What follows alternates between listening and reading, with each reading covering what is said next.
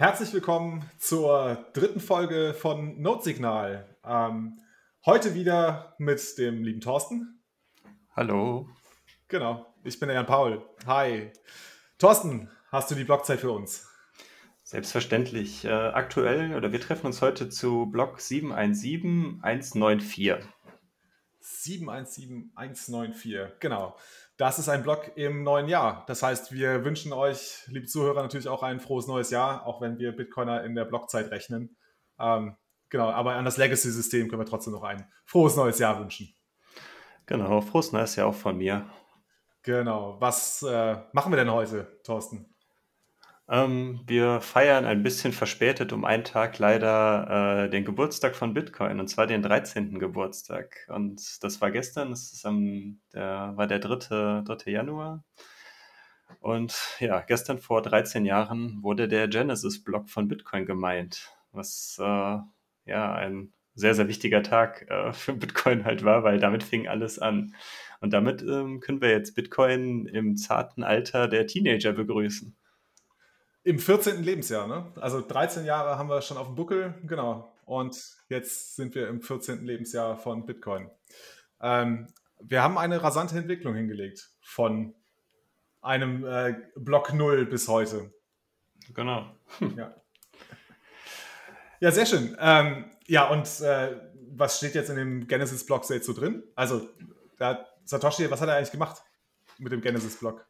Genau, der Genesis, Genesis oder Genesis-Block, je nachdem, ob man es Deutsch oder Englisch ausspricht, war ja der, wie ich gerade eben schon sagte, der Startschuss für das Bitcoin-Netzwerk. Den hat äh, höchstwahrscheinlich Satoshi äh, höchstpersönlich noch gemeint, weil äh, man schon, allein schon, wenn man jetzt nochmal so in die Block Explorer reindruckt, zwischen dem nullten Block, also dem Genesis-Block und dem ersten Block, sind äh, ein bisschen mehr als oder sechs Tage im Schnitt vergangen, bis dann die, äh, bis dann überhaupt der zweite Block gekommen ist. Ähm, meine Vermutung, oder wir, kann, wir können natürlich hier nur mutmaßen, warum, äh, warum da so viel Zeit zwischen war, äh, ist erstmal, dass im Genesis-Blog war ja eine Referenz auf den Zeitungsartikel von der Times, wo dann im Endeffekt ja dann drin stand, dass der Schatzkanzler oder der Finanzminister zu Deutsch dann äh, kurz vor dem zweiten Bankenrettungspaket steht. Und das war natürlich in dem Zuge dann äh, im Jahr 2009 eine direkte Anspielung auf die Finanzkrise, die in der Zeit ja im vollen Gange war oder äh, quasi dann in, so langsam angefangen. Ich weiß das gar nicht mehr so genau, wann das, wann die, wann Lehman Brother hier im Endeffekt dann äh, die Hände hochgehoben hat gesagt und sagt, äh, ja, wir, wir sind pleite. Ich weiß es nicht mehr. Weißt du das noch, wann das war? 2008? Wahrscheinlich so im Herbst, ne? So ganz genau kriege ich das auch nicht mehr zusammen. Aber genau, also soweit ich mich erinnern kann, war die Finanzkrise da schon in vollem Gange. Mhm. Ähm, genau. Aber der Zeitungsartikel, also der, der wir können es ja nochmal ähm, sagen, ne? also in dem äh, Genesis-Blog ist ähm, eine Nachricht enthalten, die ein Zitat aus der äh, englischen The Times ist, vom Samstag, dem 3. Januar 2009, Chancellor on brink of second bailout for banks. Ähm, also sicherlich spielt das eine Rolle, dass ähm, Satoshi da ein Zeichen setzen wollte, sagen wir es mal so, ähm, um Bitcoin als Alternative zum ja, alten Banksystem, zum alten Geldsystem ähm, anzukündigen, anzudeuten. Positionieren? Ähm, positionieren, ja, positionieren ist gut. Ähm, aber auf der anderen Seite ist es natürlich auch ein Zeitstempel für uns, weil damit klar ist, dass, äh, ne, dadurch, dass es ja eine Zeitung zitiert, ähm, dass es nicht eben vor diesem 3. Januar 2009 ähm, ja, hätte entstehen können oder entstanden ist. Ne? Ja. ja, das ist, glaube ich, die wichtige Information, dass es wirklich halt ein Zeitstempel ist und auch ein Beweis im Endeffekt für alle Leute, die halt äh, da jetzt dann auf die, auf die Datenbank oder auf die Timechain halt schauen, okay, dieses Ereignis kann nicht vor, äh, vor dieser Schlagzeile stattgefunden haben. Mhm. Genau. Und ähm, jetzt nochmal zu meiner Aussage, die ich eben angedeutet habe. Also meine Vermutung, warum dann jetzt sechs Tage im Endeffekt zwischen dem Genesis-Block und dem ersten richtigen Block dann äh, vergangen sind, ist meine Vermutung, äh, kannst du auch gerne mal sagen, was deine Schätzung da ist, dass es auf der einen Seite, dass er die Reaktion äh, vielleicht dann auf diese Nachricht in diesem Blog abwarten wollte, aber primär vermutlich dann auch, weil es halt nur in äh, Cypherpunk Sphären und Mailinglisten äh, das Thema bekannt war, dass er einfach anderen Leuten Zeit geben wollte, die Software zur Verfügung zu stellen, zu installieren und halt sich dann auch gegebenenfalls am Mining dann direkt zu beteiligen, damit halt das Netzwerk mehr Teilnehmer bekommt und er nicht alleine da, äh, da drin arbeitet oder äh, das Mining, Mining betreibt. Das erklärt ja, glaube ich, auch, ist auch damit auch erklärt, weil ja die Software von Bitcoin selber auch erst nach dem Genesis-Block veröffentlicht worden ist. Ich weiß nicht genau, wann das war, aber vermutlich dann auch genau in dieser Zeitspanne von diesen sechs Tagen. Ich glaube auch, dass das das wichtigste oder der wichtigste Aspekt ist, warum es genau diese sechs Tage gibt zwischen dem Genesis-Block 0 und dem ersten Block, der erst ähm, fünf, sechs Tage, sechs Tage später ähm, gemeint wurde. Ähm, dass Satoshi einfach sicherstellen wollte, dass es einen festen Ankerpunkt gibt, nämlich den äh, Block 0, den Genesis-Block, und dass alle anderen, die danach die Bitcoin-Software installieren und laufen lassen, ähm, sich quasi an, diese an diesen längsten Block, äh, die längste Kette von Blöcken dranhängen, die halt von ihm dann ähm, betrieben wurde. Ich glaube, es ist ja, also ich bin mir nicht ganz sicher, das müssten wir tatsächlich mal nachschauen, wann denn tatsächlich die Bitcoin-Software publiziert wurde. Ich habe jetzt neulich gelesen, dass die Bitcoin-Software zum Tag des Genesis-Blocks noch gar nicht öffentlich war, ne? dass sie noch gar nicht verfügbar war für, für andere Teilnehmer in einem potenziellen Netzwerk. Genau, ich glaube, das war halt wirklich dann auch dann dazwischen dann, also zwischen dieser, diesem Zeitraum dann. Deswegen war, ist dann vermutlich dann auch der Fairness halber, dass er das Mining dann auch dann nach dem Genesis-Block dann auch wieder, wieder beendet hat dann und erst dann wieder aufgenommen hat, nachdem dann vielleicht ein Teilnehmer dann im Netzwerk war, wo er dann wusste, okay, da hat jemand die Software installiert. Von wann ist der berühmte ähm, Hal Finney-Tweet Running Bitcoin? Der ist auch vom 9. Januar, oder? Oh, das müssen wir jetzt mal nach, nachschauen. Ja, dann mach das gerne. Da kann ich auch noch ein bisschen was anderes dazu erzählen, während du das nachguckst. Mhm. Ähm, weil die erste Transaktion, die im Bitcoin überhaupt äh, außerhalb der Coinbase-Transaktion, nochmal kurz zur Information, Coinbase ist die initiale Transaktion, die generiert wird, für den, äh, die die Coins auszahlt, wenn ein Miner einen Block gefunden hat. Also die, der Block-Reward wird mit der Coinbase-Transaktion äh, ausbezahlt und dadurch äh, werden die UTXOs oder die, die Coins dann ähm, im Netzwerk freigeschaltet. Und die erste Transaktion äh, im Bitcoin-Netzwerk ging dann sogar auch an Helfini und das war sogar erst dann im Block 170. Und das war, ich habe jetzt gerade nochmal nachgeschaut, erst sogar erst am 12. Januar 2009.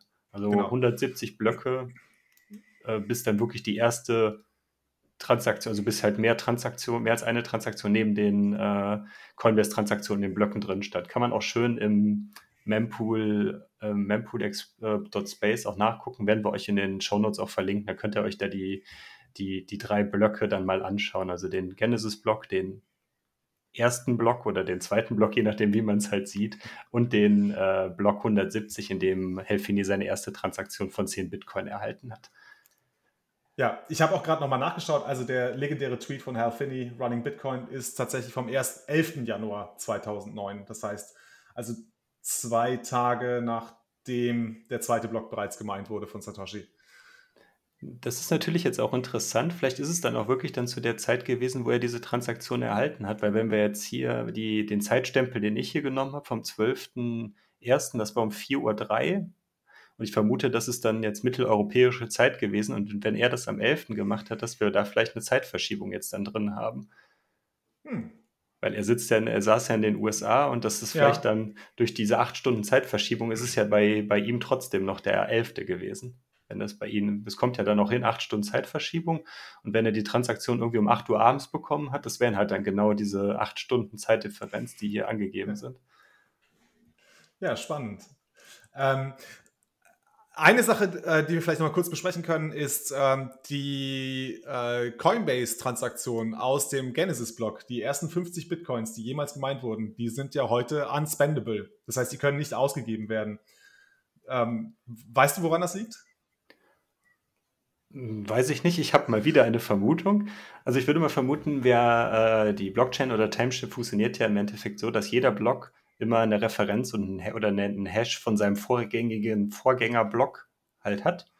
Mhm. Das ist natürlich beim Block 0 nicht der Fall. Der hat halt keinen Vorgänger und das ist jetzt einfach mal meine Vermutung, dass, äh, dass man die UTXOs, die auf die durch äh, die halt immer, immer noch diese Referenz auf den Quellblock halt haben müssen. Und wenn der Quellblock keinen Vorgänger hat, dass die, Trans dass die UTXOs dadurch nicht gespendet werden können.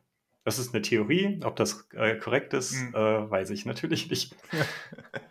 Ich habe mich da mal so ein bisschen reingelesen ähm, und ich habe einen, einen Reddit-Thread gefunden von vor acht Jahren, wo äh, ein User namens äh, Thamos, T-H-E-Y-M-O-S, ähm, das ein wenig erklärt. Und zwar ist es so, dass in der äh, ursprünglichen Implementierung von Bitcoin, also dem Bitcoin-Client, die, ähm, also der Client betrieb eine äh, Blockdatenbank und eine Transaktionsdatenbank. Und natürlich ist in der Blockdatenbank ist diese Transaktion drin, die 50 äh, ursprünglichen Bitcoins aus dem Genesis-Block, aber sie sind irgendwie nicht in der Transaktionsdatenbank enthalten. Ähm, wir wissen nicht, heute nicht mehr, ob das jetzt wirklich ein, ein Fehler war, irgendwie ein Bug ist eigentlich, ähm, der so gar nicht äh, äh, gemeint war von Satoshi, aber man hat es nie geändert.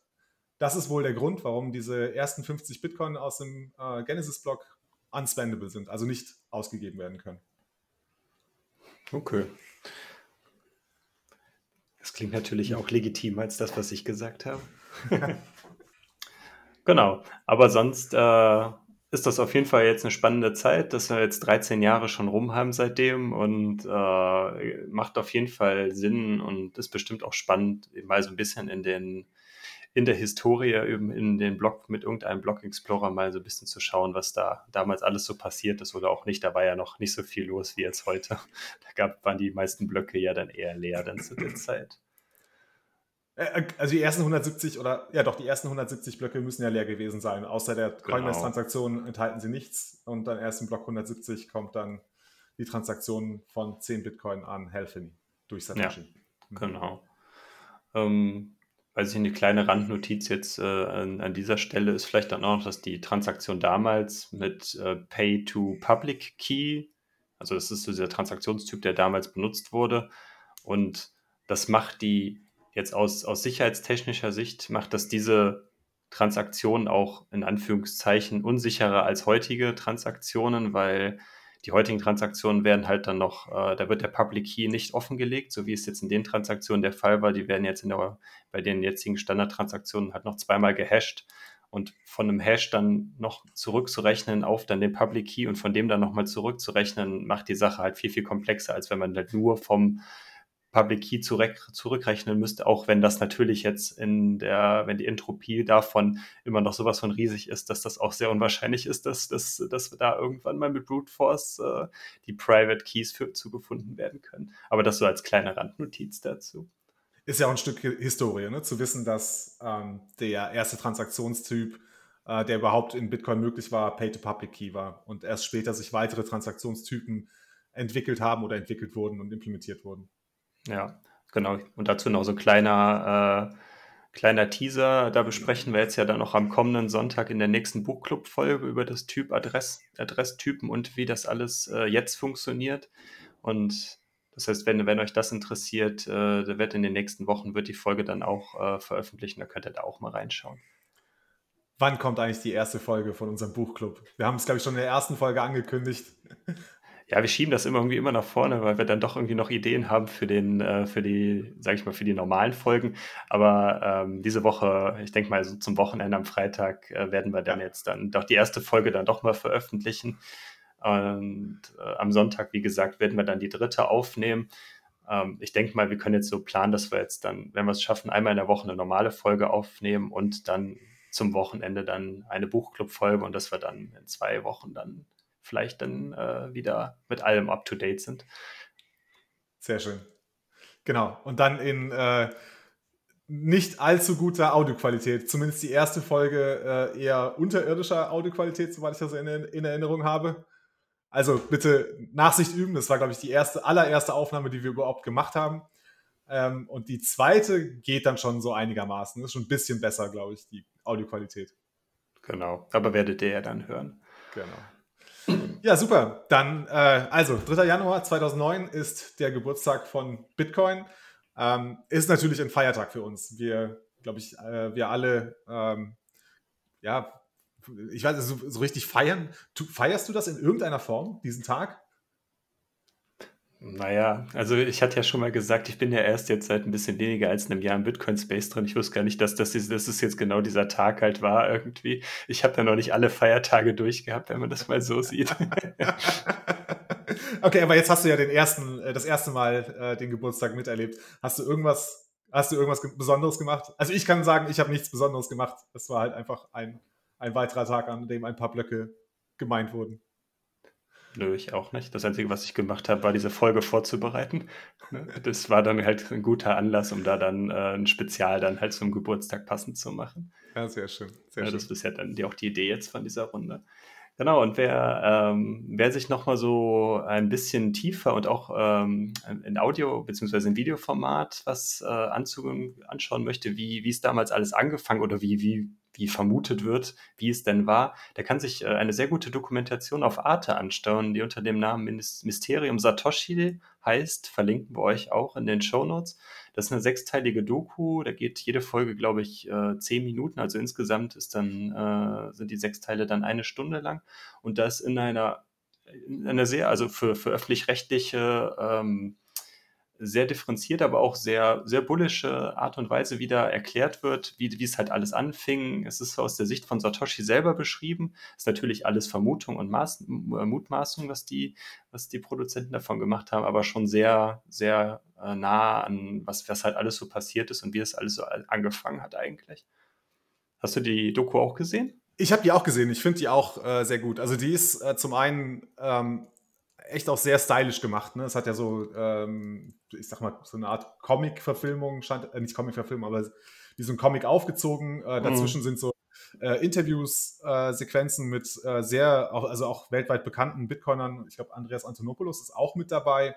Ja, Dan ähm, Held und. Äh, Dan Held, genau. Ähm, genau, also es ist schon ähm, also eine sehr informative Dokumentation. Ähm, was ich ein bisschen schwierig fand, gerade am Anfang gibt es so ein paar äh, Sätze, die Satoshi da, also von Satoshi gesprochen werden in diesem Film. Ähm, und von denen ich weiß, dass sie tatsächlich auch Satoshi-Zitate äh, sind. Aber dann verfällt der Film halt in so eine Erzählweise, dass halt immer wieder Satoshi spricht. Und ähm, dafür gibt es halt kein, also es sind keine Zitate mehr, die da von Satoshi wiedergegeben werden, sondern es werden ihm halt äh, Worte und Gedanken in den Mund gelegt. Da war ich so da war ich ein bisschen skeptisch, weil man da halt die Figur Satoshi Nakamoto vielleicht, also da halt vielleicht etwas reininterpretieren könnte, was gar nicht gemeint sein müsste. Ist natürlich das Problem, wenn man halt dann so eine Dokumentation aufzieht, die ja wirklich bis ins Jahr, ich glaube 2018, 2019, ich glaube, es ändert ja so mit der Block Size War irgendwo um den Dreh, also die decken ja schon eine ganze Zeit ab und da war Satoshi ja dann schon sieben Jahre nicht mehr da. Dementsprechend war es ja dann schon schwierig, da irgendwie dann äh, da irgendwie so weiterhin in dieser Schiene zu fahren, dann, weil man einfach kein mhm. Material mehr hatte, was man ihm dann so persönlich zu, zusprechen konnte. Ja, also ich glaube, im, im Rahmen der künstlerischen Freiheit ist das sicherlich zulässig. Ähm, ich finde es halt nur kritisch, dass man nicht mehr unterscheiden kann, was ist jetzt tatsächlich ein Zitat von Satoshi, was hat er wirklich gesagt und was ist ihm quasi angedichtet. Da habe ich so ein ist meine einzige Kritik an dieser, an dieser Dokumentation. Ansonsten mhm. auch eine absolute Empfehlung von meiner Seite.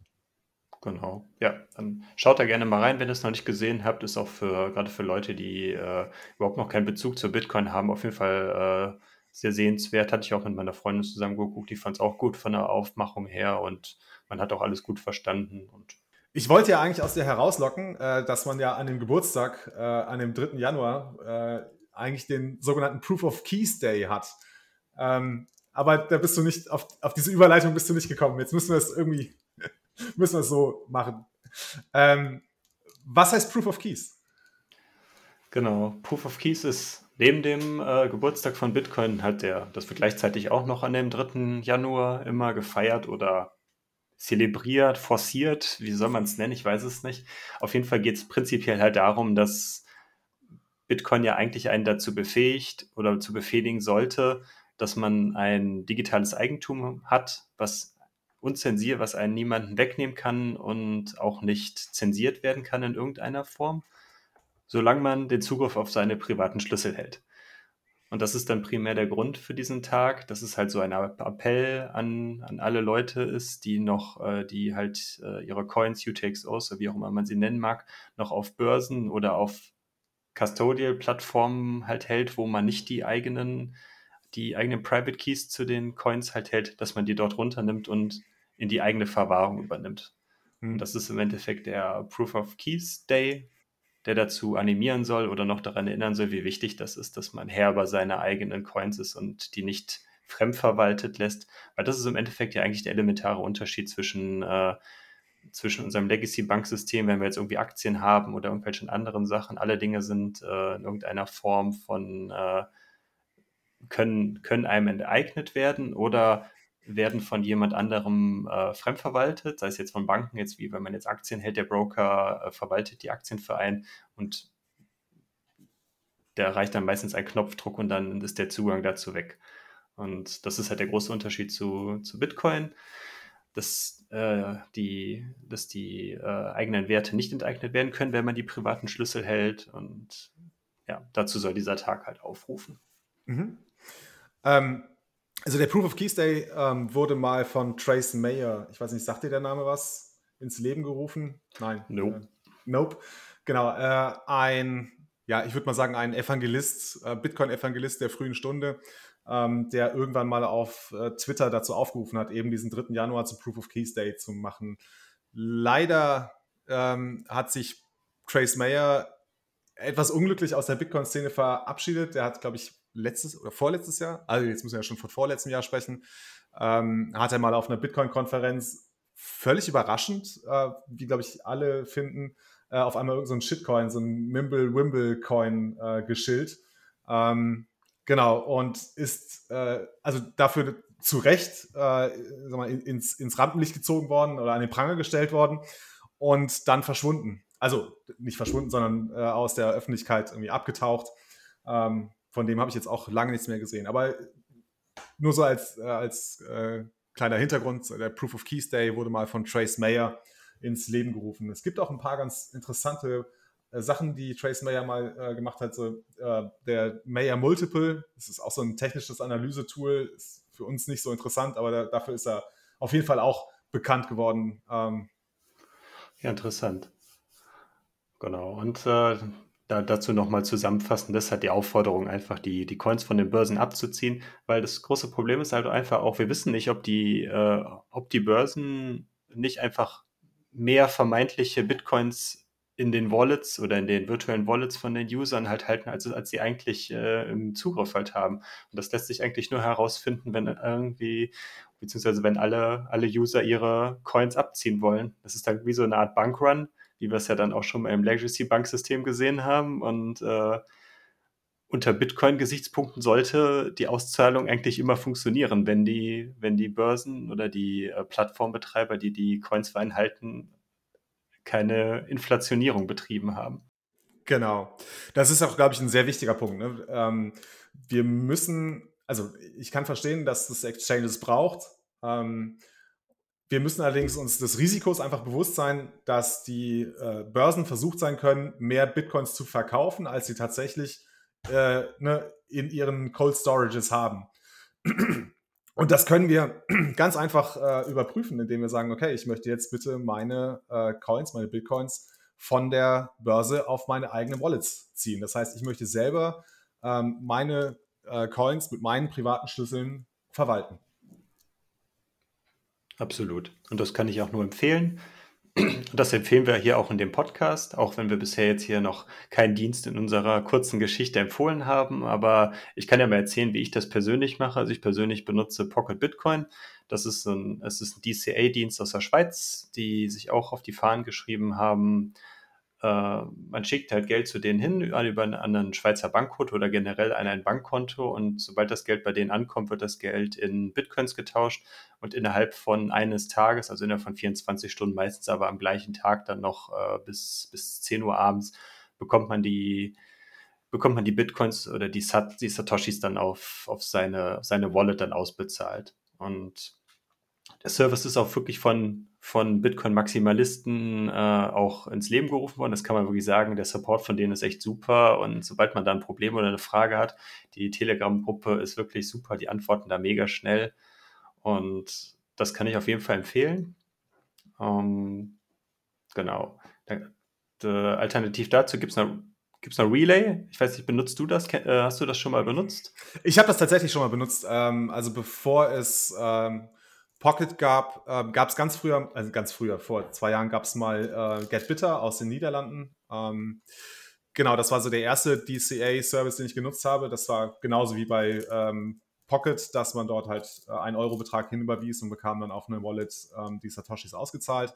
Ähm, dann musste äh, Bitter ähm, wegen regulatorischer Vorgaben, die sie nicht erfüllen konnten, ähm, ihre Dienste halt, ihren Dienst vorübergehend einstellen und dann gab es eigentlich für eine kurze Zeit eigentlich nur Relay hier in Europa, um diesen Service zu nutzen. Der Unterschied ist halt, dass du bei Relay eine Mobile Wallet auf dem äh, Handy einrichtest. Das heißt, du äh, bekommst die, äh, also für die Euros, die du an Relay überweist, bekommst du äh, die Bitcoins oder die Satoshis auf ein Mobile Wallet.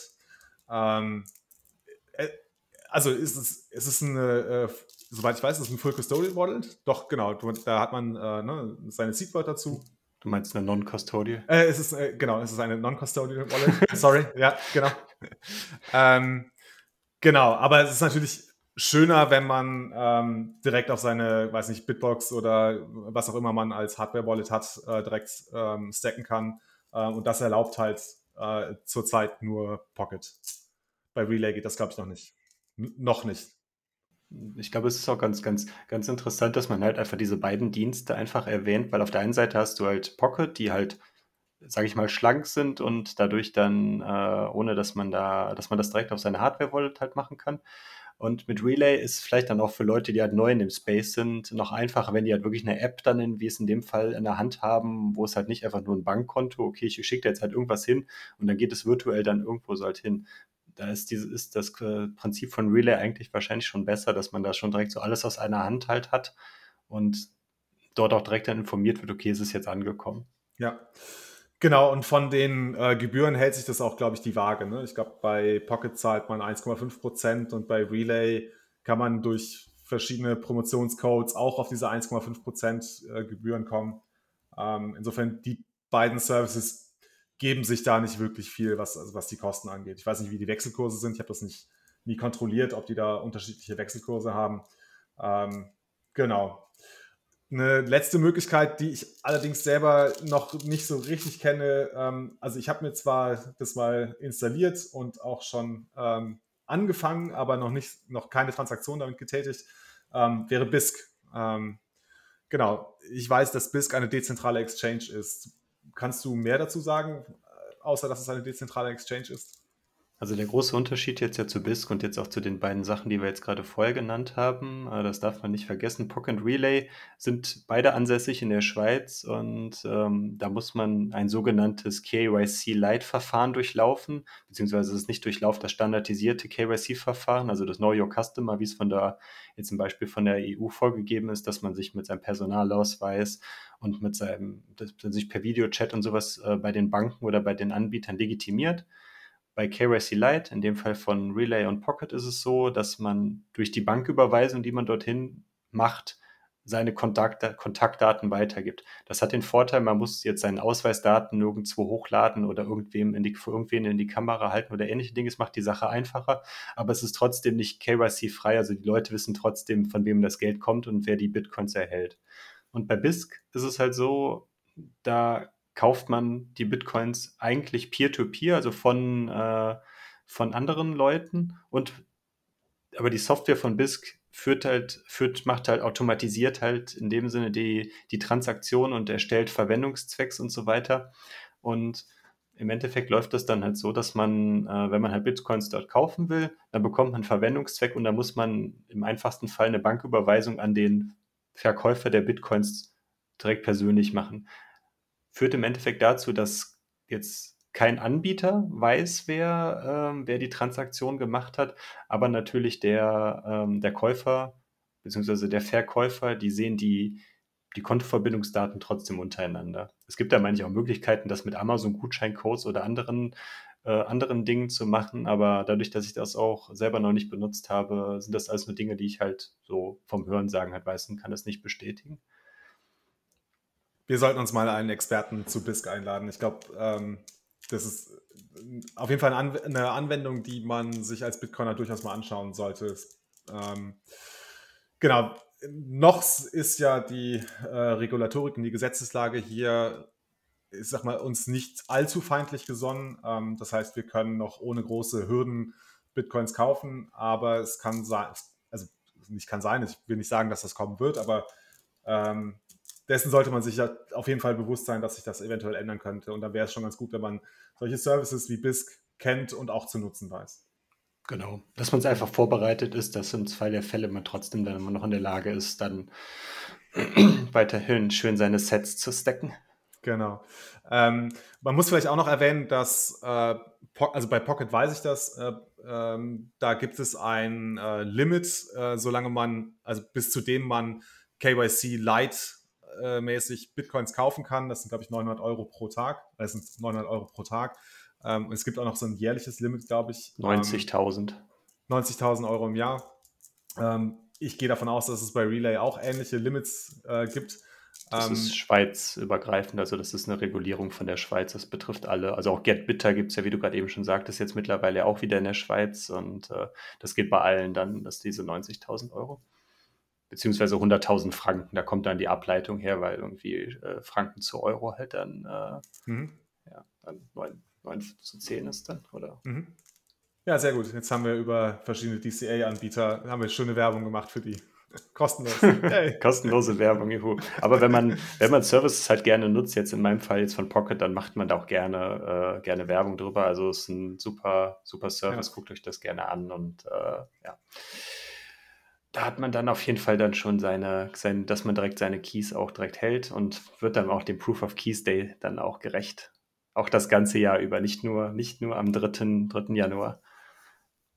Das wäre tatsächlich nochmal eine Botschaft, die wir rausbringen müssten. Ne? Also nicht nur am 3. Januar Pre Proof of Keys, sondern eigentlich äh, das ganze Jahr über versuchen, ähm, der Herr über die eigenen äh, privaten Schlüssel zu sein, mit denen man seine Bitcoins, die man besitzt, oder vermeint zu besitzen, äh, dass man die dort auch bewegen kann. Absolut.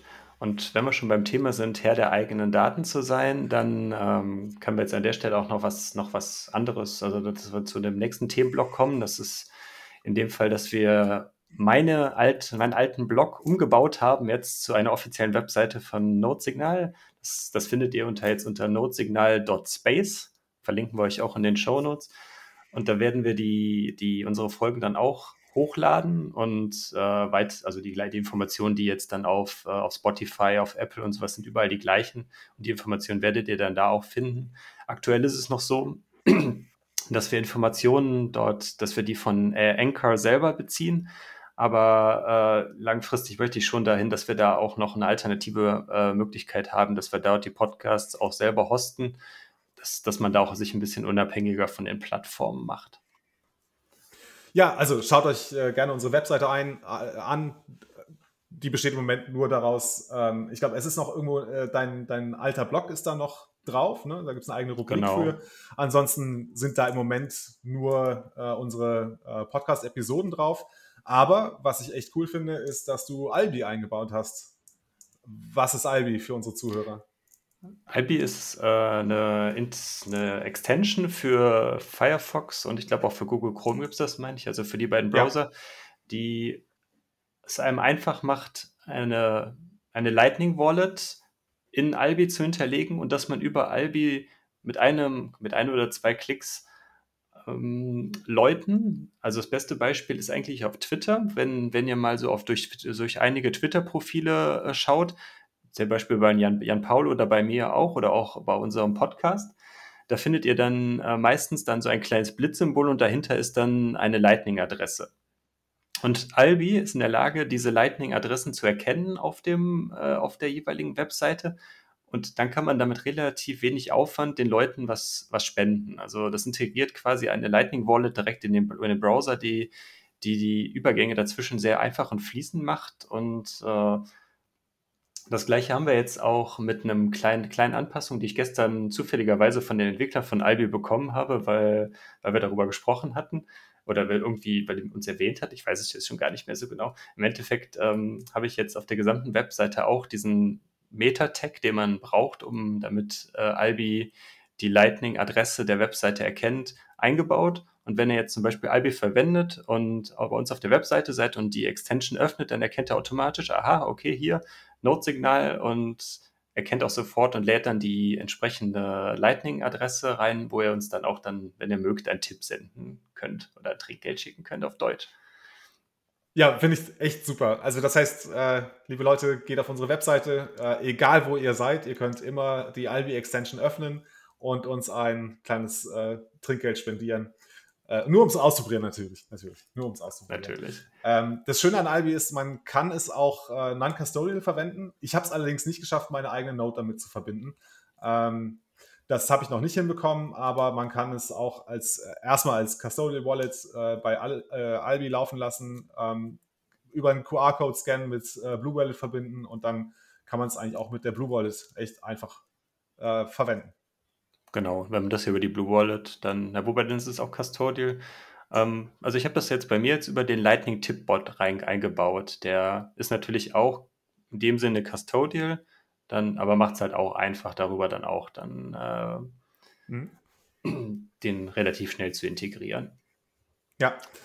Ähm, das macht es also, es wird immer einfacher werden, äh, ein paar Satz zu spenden an Leute, die einfach gute Arbeit abliefern.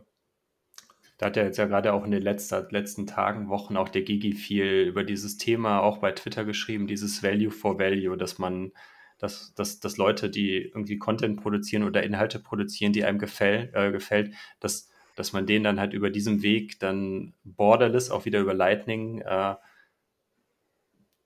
einen bestimmten Wert zukommen lässt, was man halt selber meint, dass es das halt für einen Wert war. Wenn halt, wenn man die Informationen, die man erhalten hat, einen weitergebracht haben in irgendeiner Form, dass man dadurch dann den Leuten oder den, den Content-Producern auch was zurückgeben kann. Und das macht jetzt auch dieses äh, Thema Podcasting 2.0, was wir jetzt auch, äh, äh, was zum Beispiel jetzt mit Breeze oder mit Swings Chat ja dann auch möglich ist, dass man da äh, so Sats streamen kann. Das macht die Sache natürlich dann auch für Content-Produzenten auch einfach, um sich da dann auch wieder, wo wir beim Thema von eben waren, sich unabhängiger zu machen von den großen Plattformen und da halt dann auch so als Solopreneure dann oder als kleine Selbstständige dann zu finanzieren in irgendeiner Form.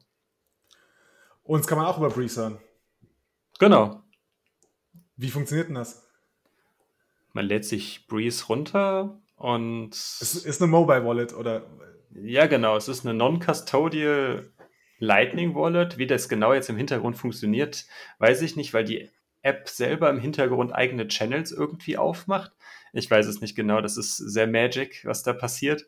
Und ähm, genau, und die hat auch äh, ein, äh, ein Point of Sale Applikation eingebaut und äh, eine entsprechende Podcast-Rubrik, worüber man dann auch dann äh, alle Podcasts hören kann, die, die in diesem ähm, Value for Value vom Podcast 2.0 Index enthalten sind. Und das hatte ich für unseren Podcast jetzt auch gemacht. Da wurde dann, dann eine Lightning Note hinterlegt und dann kann man über diese Note dann beim Hören könnte, kann man dann manuell oder auch dann alle jede Minute kann man da bestimmten Satzbetrag hinschicken. Das unterstützt diese Wallet zum Beispiel. Also App runterladen ähm, und den Note-Signal Podcast über den Breeze Player hören und uns gerne auch ein paar Satz zukommen lassen. Einfach natürlich auch nur, um es auszuprobieren. Natürlich. Sehr schön, sehr schön. Sehr gut. Haben wir sonst noch äh, Neuigkeiten rund um unseren Blog oder unsere Webseite jetzt? Blog kann es nicht mehr nennen. Webseite? Nein, das, das, ja, war's. das war's. Ja, sehr schön. Ähm, genau, ich wollte noch mal erzählen, ich habe äh, gestern, genau, äh, passend zu, äh, zum Geburtstag von Bitcoin, habe ich den Hyper Bitcoinized Kalender bekommen. Ähm, ich hatte schon letztes Jahr einen mir bestellt. Das war ein sehr einfacher Abreißkalender. Ähm, wenn ich ihn jetzt griffbereit hätte, würde ich ihn auch nochmal in die Kamera halten für den Thorsten, falls er ihn noch nicht kennt. Das waren wirklich also einfach Blätter, die man rausreißen konnte pro Tag, wie man das kennt, als klassischer Abreißkalender. Und die äh, neue Ausgabe, also der 2022-Kalender, ist ein, äh, also ein Meilenstein, äh, nicht Meilenstein, aber also ein, ein Riesensprung nochmal von dem Abreißkalender. Ähm, jetzt ist es halt ein schöner Tischaufsteller mit so einer Ringbindung und ähm, man kann sich halt Tag für Tag eine Seite umblättern, muss es nicht mehr rausreißen. Und das Schöne ist, ähm, sind immer echt, äh, im Zentrum sind es immer so echt coole Fotos äh, von, weiß nicht, Bitcoin-Stickern. Jetzt hier am 4. Januar hat einer irgendwo im Gebirge mit Steinen ähm, auf eine Graswiese bei Bitcoin gelegt. Ähm, dazu gibt es dann immer irgendwie äh, ganz nette Zitate von, also irgendwas, ne, was mit Bitcoin zu tun hat. Heute ist es äh, von äh, BVBTC, ich glaube, das ist Bracky von Bitcoin. Um, ähm, banks don't want you to hold Bitcoin. Billionaires don't want you to hold Bitcoin. Governments don't want you to hold Bitcoin. Unfortunately for them, there's nothing they can do about it. Ähm, genau, also mit solchen Zitaten wird man dann tagtäglich gefüttert und an vielen Tagen gibt es dann auch ähm, Links mit einem QR-Code zu ähm, ja, sehr guten äh, oder interessanten Artikeln. Ähm, heute ist es äh, einer von Nick Carter über die ähm, Efficient Market Hypothesis. Äh, Gott, äh, wie heißt sie? Ich kriege jetzt auf Deutsch kriege es nicht hin. Effizient Markthypothese oder so ähnlich. Ähm, genau, also kann ich nur äh, schillen, ist ein echt schöner Kalender, ähm, kann man sich sehr schön hinstellen und ich glaube, den, man kann auch irgendwo Rabattcodes ab, abgreifen. Vielleicht hört ihr mal bei 21 rein. Ich glaube, da war der Kemal in einer der letzten Folge da und hat einen kleinen Rabattcard rausgehauen. Ähm, ist ein schönes Teil. Genau, der war ja auch damit äh, oder da daran involviert oder hat den ja, glaube ich, maßgeblich mit äh, produziert. Ich weiß es gar nicht so genau, aber er war auf jeden Fall daran beteiligt. Es ist, glaube ich, sein Werk. Ne? Es ist, kommt aus seinem, aus seinem Shop äh, Ideas, Ideas Are Like Flames. Ähm, ah ja, okay. Hast du ja vielleicht auch nochmal äh, gut das zu sagen. Jetzt schaue ich mal gerade. Ist hier die Adresse Ideas are like, are like Flames. Kommt auf jeden Fall auch in die Shownotes mit rein, ja, genau, wo ihr genau. den Kalender bekommen könnt. Also auch ohne Affiliate und alles Mögliche. Bei uns gibt es sowas nicht. Und, äh, schaut, schaut gerne mal rein, wenn euch, wenn euch das interessiert dann. Ja, aber super. Sehr schön. Und jetzt kommen wir zu einem Punkt, den wir eigentlich schon in der letzten Folge machen wollen, aber irgendwie verdrängt haben. Und das ist das, was wir in der ersten Folge angekündigt haben. Das war die Verlosung oder die äh, Zuteilung, wie auch immer wir es nennen wollen, für das letzte Ticket für Satoshis Bleibe, das Event, was wir jetzt ja im, jetzt schon im nächsten Monat ja dann planen in Bernkastel wählen. Und da hatten wir euch ja gefragt, wer ähm, wo wir denn den Podcast, den wir dann vor Ort aufnehmen wollen, wo wir denn vorhaben, diesen denn dann auch aufzunehmen, also in welchem Teil der Kirche. Und da haben uns dann ein paar Leute geschrieben und wir hatten ja gesagt, wir machen das mit Zufallszahlengenerator und da gebe ich jetzt hier mal die, die Anzahl der Leute halt ein, die, äh, die richtig gestimmt haben und dann drücke ich jetzt hier mal auf Zufallszahl generieren. Und es ist die Nummer 1. Ja, das heißt, der Molo at Hodling Squirrel, herzlichen Glückwunsch, du hast ein Ticket zu Satoshis Bleibe gewonnen. Ähm, wir melden uns bei dir, äh, wir, wir, nehmen Kontakt zu dir auf und ähm, klären alles weitere mit dir, aber freuen uns auf jeden Fall, dass du mit dabei bist. Ja, dann herzlichen Glückwunsch auch von meiner Seite. Sehr cool. Ja, super. Haben wir das auch endlich geschafft? ja, oh Mann, ja, wir hätten es letzte Woche machen, schon machen sollen. Ich hätte es komplett vergessen. Mir ist es irgendwie jetzt die Tage nochmal aufgefallen, dass wir das ja angekündigt hatten. Ja, die ähm, Folge ist auch so schon lang genug geworden, also von daher war das dann schon ganz gut. Also jetzt hat es ja auch gut gepasst und dementsprechend äh, sehr schön. Passt das auch so. Super. Ähm, dann sind wir, glaube ich, heute für heute durch. Genau, das sehe ich ja. auch so. Und äh, da kann ich an der Stelle jetzt eigentlich nur schon mal sagen, äh, wir hatten das in der ersten Folge auch schon mal erwähnt. Wenn ihr Bock habt, in einen Podcast mal zu kommen und auch gerne in unserem Podcast kommen, meldet euch gerne bei uns. Wir freuen uns über, wenn Leute halt einfach sagen, sie wollen ein bisschen mit uns über ein bestimmtes Thema quatschen. Ihr könnt auch gerne was vorschlagen. Ansonsten unterhalten wir uns einfach vorab mit euch und überlegen uns zusammen ein Thema und dann kriegen wir das eigentlich auch ohne Probleme wahrscheinlich hin, dass wir uns dann äh, kurzfristig dann treffen und einen Podcast zusammen aufnehmen könnt. Also meldet euch da gerne bei uns. Ja, Genau. Kontaktieren könnt ihr uns ähm, gerne über Twitter, ähm, äh, Notesignal, ähm, über unsere Webseite, glaube ich, kann man uns auch erreichen. Oder kommt in unsere Telegram-Gruppe. Ähm, da könnt wir, können wir dann einfach losquatschen, wenn ihr Interesse habt, reinzukommen, mit, zu, mit dabei zu sein. Ansonsten, glaube ich, bleibt uns nur zu sagen, ähm, folgt uns und äh, bewertet uns auf den äh, üblichen Portalen. Ich glaube, bei Apple Podcasts und jetzt neuerdings ja auch bei Spotify kann man jetzt auch Bewertungen abgeben. Ähm, das hilft uns natürlich. Ansonsten haben wir noch was, was wir sonst immer im Outro machen, Thorsten? Außer unser eigentliches Outro an sich. Und das ist wieder, wie, wie immer, Focus on the Signal, not on the Noise, um den guten Herr Elon Musk wieder zu bemühen aus der ersten Folge. Und damit äh, verabschieden wir uns für uns bei euch und äh, wünschen euch noch einen schönen Abend. Schönen Abend, bis bald. Ciao.